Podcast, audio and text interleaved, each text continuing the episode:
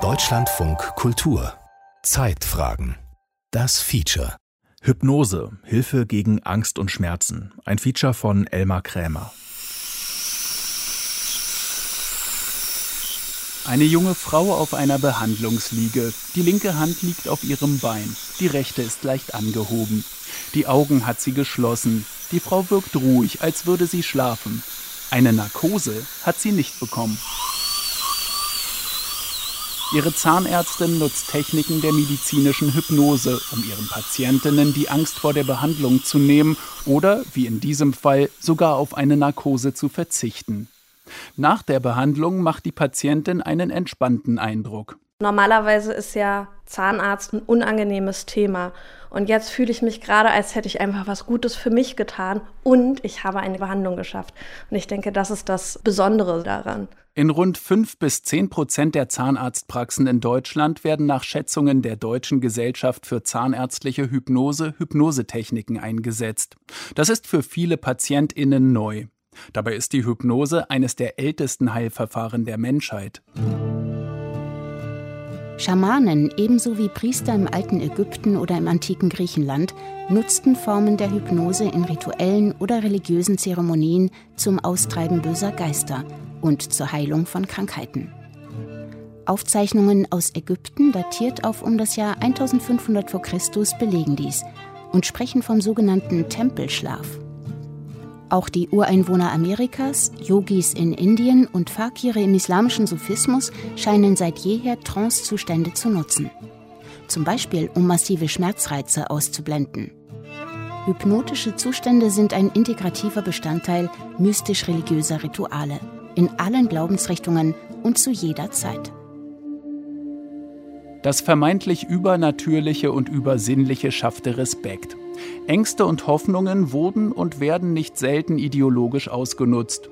Doch auch wenn die Grundlage für all diese Zustände schwer zu erklären ist, das, was dabei im Gehirn passiert, sind bei jedem Menschen natürliche und alltägliche Vorgänge.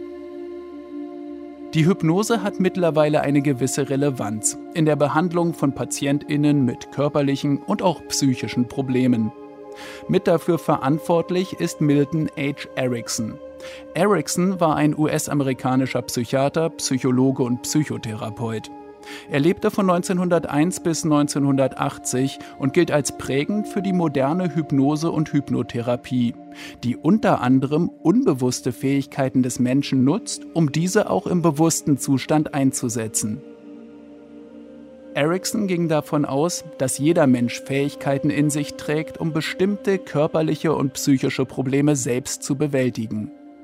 Der Therapeut ist seinem Konzept zufolge eine Art Reiseführer durch die Bewusstseinszustände und Ressourcen. Doch obwohl die Techniken der Hypnose teils Jahrtausende alt sind, so sind die Wirkmechanismen zwischen Bewusstem und Unbewusstem auch heute noch nicht eindeutig erklärbar. Wir kennen ja so ein paar Bewusstseinszustände sehr gut, zum Beispiel Schlafen, Wachsein. Dr. Barbara Schmidt, Psychologin.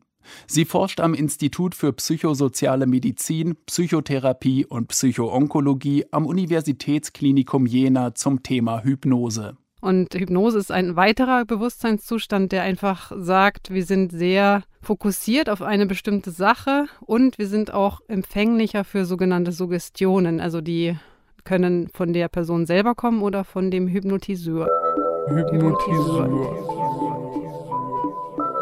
An diesem Punkt setzen auch Krimis und Thriller an, die maßgeblich für Skepsis gegenüber der Hypnose sorgen. Auch sie spielen mit dem Übernatürlichen und forcieren Ängste und Grusel. Fritz Langs Das Testament des Dr. Mabuse von 1933 ist ein klassisches Beispiel. Mabuse sitzt in einer Nervenklinik und schreibt Mord- und Terrorpläne nieder, die auf geheimnisvolle Weise nach außen dringen und von einer Verbrecherorganisation ausgeführt werden. Polizei und Nervenärzte stehen vor einem Rätsel. Wenn zum Beispiel Mabuse mit seiner unheimlich starken hypnotischen Begabung als eine Art von Fernhypnose. Unsinn. Unsinn? Hör auf mich, glaube mir, Augen zu. Vertraue mir.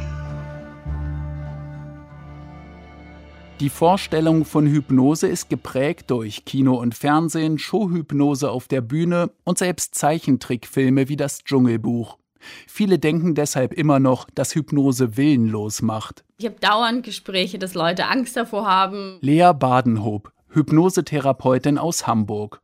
Doch Dr. Burkhard Peter, Mitbegründer der Milton Erickson Gesellschaft für klinische Hypnose, beruhigt. Man kann niemand gegen seinen Willen hypnotisieren. Lea Badenhob betreut KlientInnen auch über das Internet. Als eine Art von Fernhypnose. Dabei nutzt sie Audios, die ihren Kundinnen und Kunden dabei helfen sollen, abzuschalten, sich Pausen im Alltag zu gönnen und zu entspannen. Tiefer, tiefer, tiefer entspannt. Und je mehr du in diese tiefen Entspannung gehst, desto mehr Kontrolle hast du. Denn du hast immer die Kontrolle Während einer Ausbildung in medizinischer Thai-Massage in einem Tempel in Bangkok kam Badenhob eher zufällig mit Hypnose in Kontakt und ihr Umfeld war skeptisch, als sie erzählte, dass sie es ausprobieren wolle. Viele haben vorher zu mir gesagt, pass lieber auf, nicht, dass du aus Hypnose nicht mehr rauskommst. Es war komplett anders, weil du bist ja komplett da, du bist in deinem, aber gehst halt sozusagen tiefer und du bist halt sehr, sehr entspannt in Hypnose. Die eigene Erfahrung begeisterte die Hamburgerin. Kurze Zeit später machte sie in den USA eine sechsmonatige Hypnoseausbildung sowie diverse Weiterbildungskurse. Seitdem ist sie als Hypnosetherapeutin aktiv. Du bist hier, um dein Leben zu genießen. Und das beginnt damit, dass du lernst, dich zu entspannen. Mindbreak nennt Badenhob ihre Plattform wobei sie mit Break die Pause für den Geist meint und nicht das Brechen des eigenen Willens, was einige befürchten. Also es ist ganz, ganz viel, dass die Leute davor wirklich noch Angst haben, weil sie einfach auch nur dieses kennen aus Film, Fernsehen und nicht wissen, was Hypnose eigentlich wirklich ist. Das war für mich ein Gefühl, das erste Mal alles so loszulassen, so diese innere Anspannung. Ich war schon auch aufgeregt. Sarah Peters, Sie litt über vier Jahre unter einer schweren Angststörung, hat kaum mehr die Wohnung verlassen. Hypnose hat sie geheilt, sagt sie selbst. Heute ist sie Heilpraktikerin für Psychotherapie und Hypnosetherapie. Herzhypnose nennt sie ihre Praxen in Berlin und Potsdam.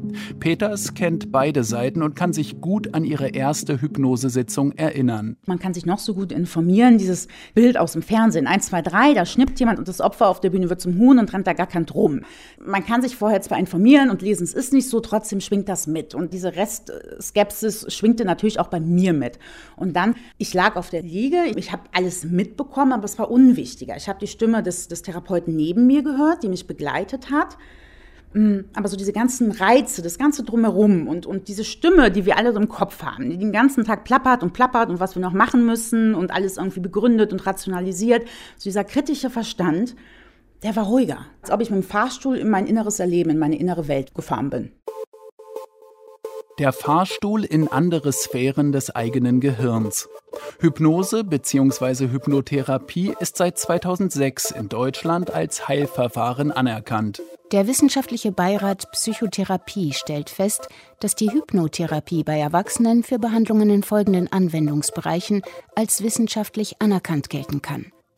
Psychische und soziale Faktoren bei somatischen Krankheiten sowie Abhängigkeit und Missbrauch. Mit der Anerkennung als Heilverfahren bei bestimmten körperlichen und psychischen Symptomen ist theoretisch auch die Kostenübernahme von Hypnosetherapien durch Krankenkassen möglich. Allerdings wird das in der Praxis im Einzelfall entschieden und Patientinnen sollten nicht damit rechnen. Dennoch, Hypnosetherapeutinnen und Therapeuten stehen hoch im Kurs.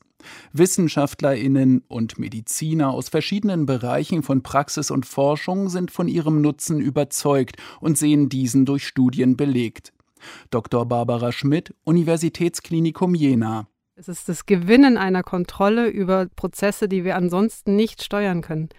Wenn Sie zum Beispiel an Angst denken, das sind automatische Prozesse, die gefühlt einfach so auftreten. Und mit der Hypnose gebe ich ein Mittel in die Hand, um da wieder Kontrolle zu gewinnen über diese automatischen Prozesse, die ich ja so gar nicht haben will.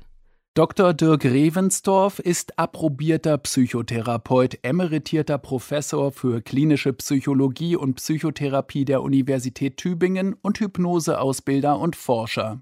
Er sieht einen Vorteil auch in der Direktheit der Intervention. Hypnose ist eben etwas, wo man tatsächlich tiefenpsychologisch arbeitet, ohne dass man einen großen Einstieg über eine psychoanalytische Theorie von Herrn Freud oder Herrn Jung braucht. Das ist alles im Hintergrund da, aber der Vorgang ist eben sehr direkt und individuell mit dem unterbewussten, unbewussten, unwillkürlichen Anteilen, die jenseits des Alltagsverständnisses von Welt und mir aktiv sind und ansprechbar sind und möglicherweise Ressourcen enthalten, die ich sonst nicht zugänglich erfinde. Auch Dr. Ernil Hansen, langjähriger Professor für Anästhesiologie am Universitätsklinikum Regensburg, hat zum Thema Hypnose geforscht. Er ergänzt, hier kann man auf Körperfunktionen Einfluss nehmen, die man eben nicht über Verstand oder Wille regeln kann, sondern die über Suggestionen geregelt werden. Also etwa können wir alle ja die Durchblutung regulieren. Also wir können rot werden, wir können blass werden, aber eben nicht, jetzt will ich rot werden, jetzt will ich blass werden, sondern ich oder ein Therapeut kann eine Geschichte erzählen, eine Suggestion geben und dann ändert sich die Durchblutung. Und zwar nicht nur in der Haut, das kann sich auswirken, wie viel ein Patient bei einer Operation blutet. Und auch alle anderen Körperfunktionen, die grundsätzlich der Körper reguliert, aber nicht über Verstand und Willen, da haben wir über die Hypnose einen direkten Zugang.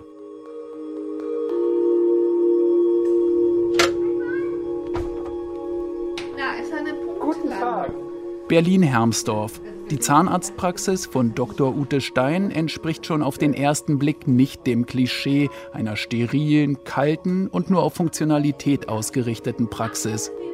Viele Fotos hängen an den Wänden, Regenbogen, Tempelanlagen, Naturaufnahmen.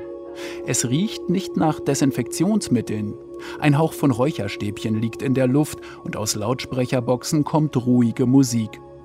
Trotz einer Art von Wohnzimmeratmosphäre ist der zentrale Punkt im Raum ein moderner Behandlungsstuhl. Computermonitore zeigen Röntgenbilder, Bohrer, Sauger, Medikamente und Füllmaterial liegen bereit. Aber eben nicht nur. Ich arbeite unter anderem mit Hypnose als Kommunikationstechnik in der Zahnarztpraxis. Angst vor Schmerz, Angst vor der Spritze, Würgereiz. Also es gibt ja sehr viele Indikationen für zahnmedizinische Hypnose. Psychosomatische Beschwerden, atypischer Gesichtsschmerz. In der Kinderbehandlung können wir gut mit hypnotischen Techniken arbeiten. Verschiedene Studien gehen davon aus, dass 35 bis 70 Prozent der PatientInnen vor einer Zahnbehandlung Angstsymptome zeigen. Um Patientinnen zu beruhigen, Ängste zu lösen und auch als Ergänzung und gelegentlich sogar als Alternative zur herkömmlichen Narkose können Hypnosetechniken eingesetzt werden, durch die die Patientinnen in Trance versetzt werden. Trance ist laut Wikipedia eine Sammelbezeichnung für veränderte Bewusstseinszustände mit einem intensiven mentalen Erleben. In Abgrenzung zum gewöhnlichen Wachbewusstsein sind diese Zustände durch folgende Merkmale gekennzeichnet. Eine hochgradige Konzentration auf einen Vorgang bei gleichzeitiger sehr tiefer Entspannung und eine Ausschaltung des logisch reflektierenden Verstandes. Hypnoseforscherin Barbara Schmidt. Wenn wir morgens aufwachen, sind wir noch in so einem tranceartigen Zustand. Wenn wir abends einschlafen, sind wir in einem tranceartigen Zustand, der einfach natürlicherweise auftritt. Und wenn ich beim Hypnotiseur oder Hypnotiseurin bin, dann habe ich einen künstlich herbeigeführten Trancezustand, den wir dann Hypnose nennen. Und die Suggestion ist jetzt der Inhalt. Also was sage ich denn da? Also zum Beispiel sage ich, bei jedem Ausatmen wirst du noch entspannter. Mit jedem Ein- und Ausatmen. Gut so. Vermutlich hat jeder Mensch schon einmal erlebt, wie er oder sie die äußere Welt in diesen Trancezustand hat einfließen lassen. Das Weckerklingeln, das unbewusst in die Traumwelt eingebaut wird zum Beispiel. Und etwas Ähnliches wird auch in der Hypnose gemacht, denn die Geräusche und Schmerzreize, die zum Beispiel bei einer Zahnbehandlung entstehen, kommen trotz Trance beim Patienten an. Barbara Schmidt vergleicht das mit einem Hotel. Vielleicht kann man sich so vorstellen, äh, also ein Reiz in Form eines Menschen kommt in ein Haus, da sind ganz viele Abteilungen, die können alle bestimmte Sachen ganz gut und er kommt an die Rezeption und wird erstmal so, ja, wer sind Sie denn? Aha, alles klar, das wird auf jeden Fall passieren. Also er kommt rein. Und dann wird entschieden, wie es weitergeht.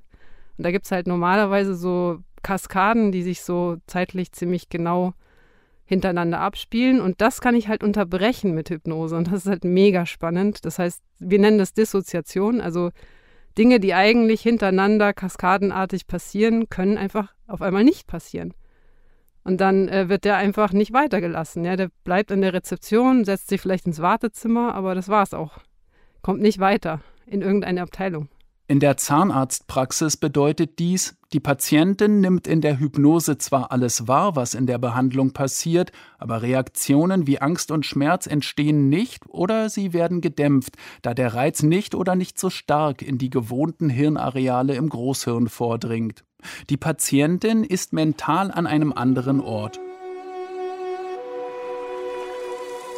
Zum Beispiel in der Natur, vielleicht am Strand, ihrem sogenannten sicheren Ort. In ihrem Gehirn sind während der Hypnose dabei Bereiche aktiv, die auch aktiv wären, wenn sie tatsächlich in der Natur wäre. Das ist durch Studien belegt. Andere Bereiche im präfrontalen Kortex, normalerweise für Planung, Vernunft und Rationalität zuständig, und im Präconeus, der die Ich-Wahrnehmung steuert, werden hingegen heruntergefahren. Dr. Burkhard Peter, Psychologe und psychologischer Psychotherapeut aus München. Seit es die sogenannten bildgebenden Verfahren gibt, also Positronen-Emissionstomographie oder funktionelle Magnetresonanztomographie, seitdem können man gewissermaßen in das Gehirn reinschauen und können sehen, tut sich im Gehirn etwas und macht es einen Unterschied, ob jemand da etwas hypnotisch verändert in seinem Gehirn oder ist das Gehirn sozusagen gleich. Und wir wissen heute, es macht einen Unterschied.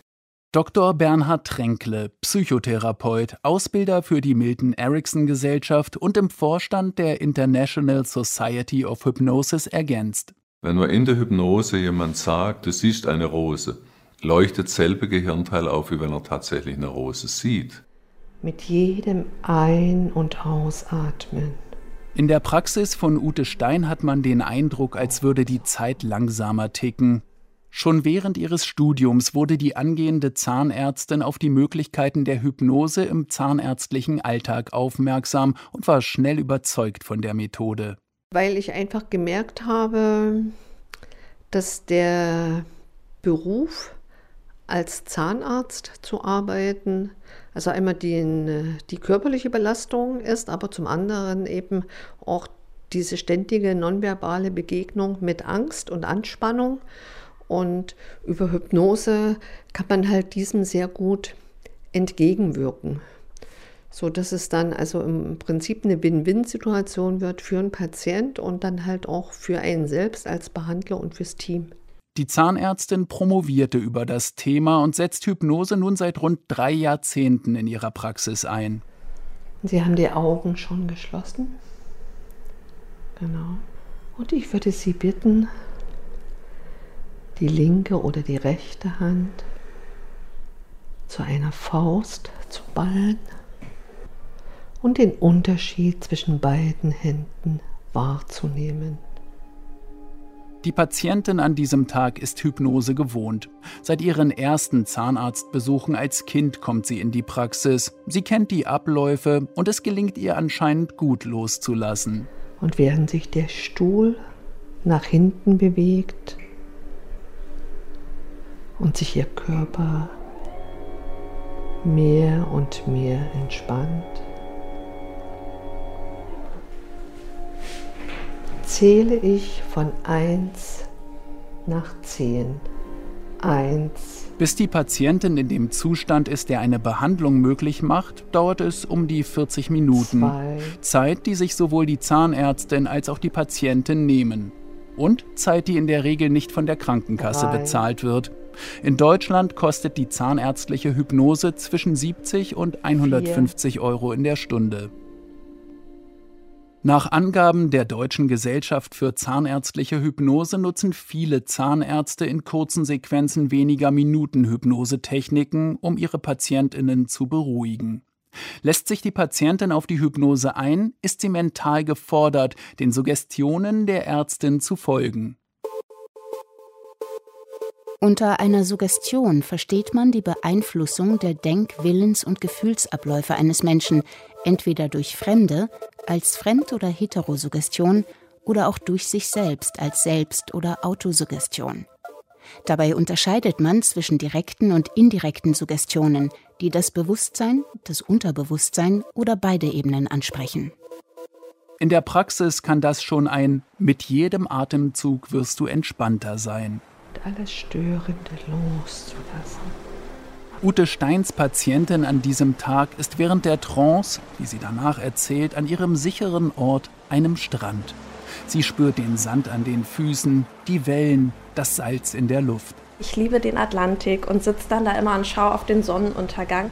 Eine Zahnarztbehandlung ohne Hypnose kann sich diese Patientin gar nicht mehr vorstellen. Sie verzichtet sogar beim Bohren auf eine Betäubung. Die Grenze, die setzt man sich ja selbst. Und wenn ich mir jetzt zum Beispiel einen Weisheitszahn rausoperieren lassen würde, wäre vielleicht ungefähr meine Grenze erreicht, wo ich mir dann vielleicht doch unterstützend noch eine Anästhesie geben lassen würde. Wobei auch bei meiner Weisheitszahn-OP die Frau Dr. Stein daneben stand und mich erstmal quasi weggebeamt hat, damit ich überhaupt entspannt in die Behandlung einsteigen konnte. Grundsätzlich sind die Techniken der Hypnose bei jedem Menschen anwendbar, doch die Wirkung ist individuell sehr verschieden. Hypnose können Sie nicht evidenzbasiert nachweisen, weil das einfach eine individuelle Beziehung ist. Hat viel dann auch mit Empathie, mit Vertrauen zu tun. Also man kann die subjektive Befindlichkeit sicherlich sich beschreiben lassen in Studien oder auch in der Dissertation. Also das habe ich ja gemacht. Aber es ist eben nicht eine evidenzbasierte Studie, dass man sagt, aha, da sind diese Zusammenhänge ganz logisch dargestellt. So ist die Wissenschaft meist mehr als auf Messdaten auf die Beschreibungen der Probanden angewiesen. Die Wissenschaftler können daraus allerdings Rückschlüsse auf körperliche Reaktionen ziehen. Dr. Thomas Wolf, Privatdozent an der Universität Bern und Präsident der Deutschen Gesellschaft für Zahnärztliche Hypnose, verdeutlicht das am Beispiel der Anästhesie.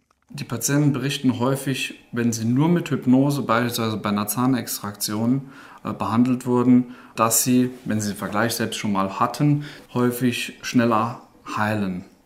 Das hat vielleicht damit zu tun, im Lokalanästhetikum sind ja verschiedene Substanzen drin, wie beispielsweise auch Adrenalin. Adrenalin führt zu einer Vasokonstriktion, das heißt zu einer Verengung der Blutgefäße. Und wo weniger Blut hinkommt, kommt natürlich auch für die Heilung logischerweise auch weniger Nährstoffe hin.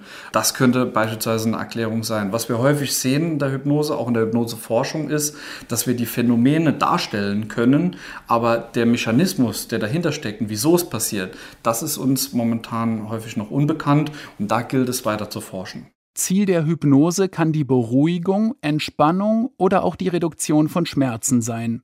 Auch bei Phobien wie der Angst vor Spinnen oder dem Überqueren von Brücken ist die Methode anerkannt.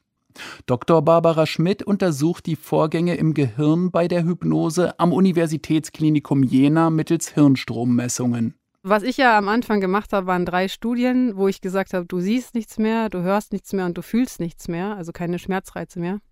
Und da haben wir so ein Paradigma benutzt, das wird seit 60, 70 Jahren verwendet. Jeder weiß, wie das funktioniert. Also es gibt zum Beispiel als Ton immer so einen Ton, so düt, düt, düt. Und dann gibt es einen düt. Und das ist sozusagen der Ton, der abweicht, auf den man immer reagiert mit sehr, sehr hohen Amplituden. Man kennt genau, wo und wie und wann das alles passiert. Und ich kann den einfach wegmachen.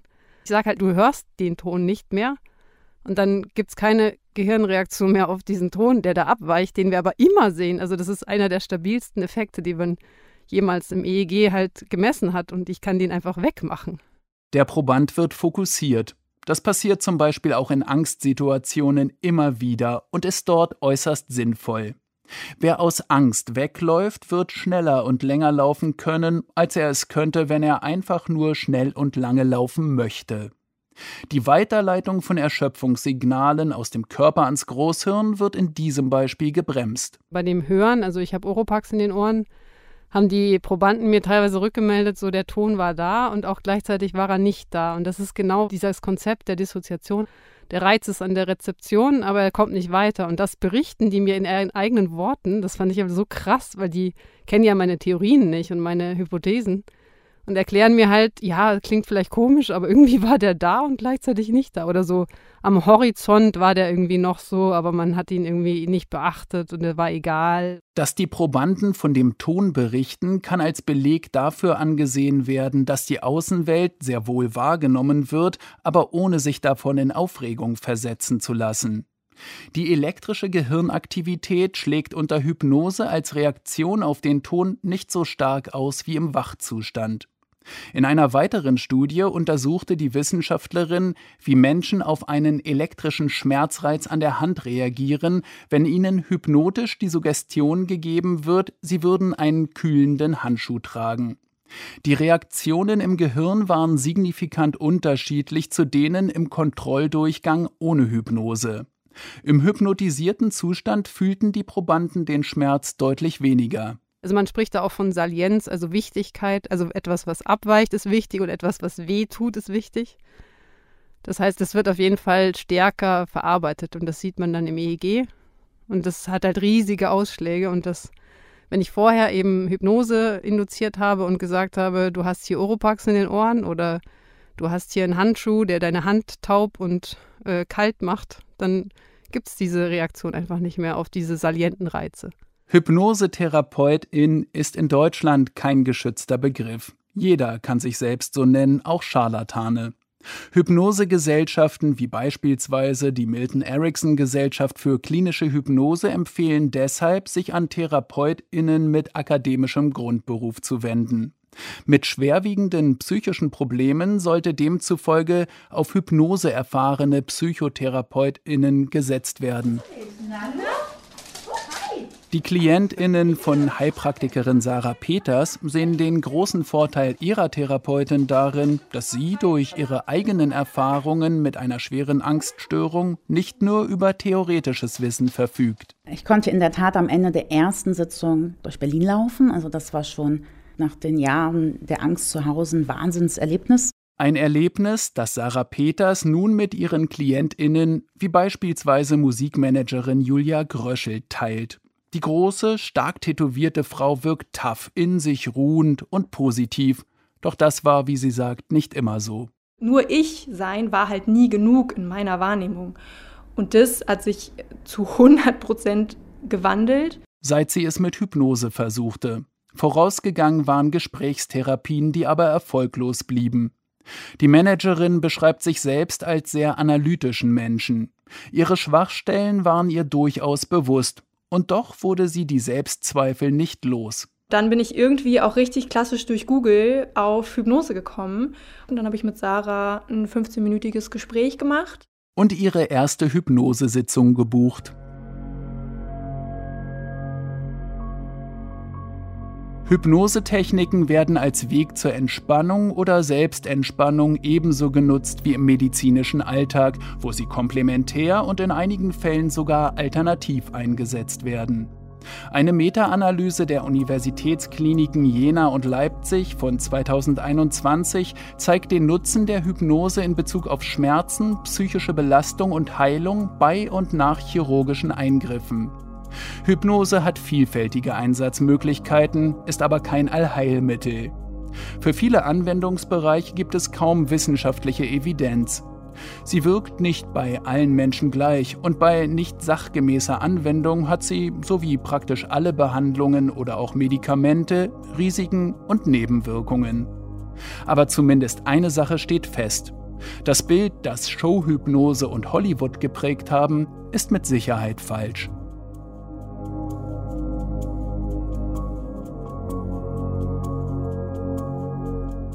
Hypnose, Hilfe gegen Angst und Schmerzen. Das war ein Feature von Elmar Krämer. Regie Beatrix Ackers. Technik Hermann Leppich. Es sprachen Bettina Kurt und Elmar Krämer. Die Redaktion hatte Michael Bödecker.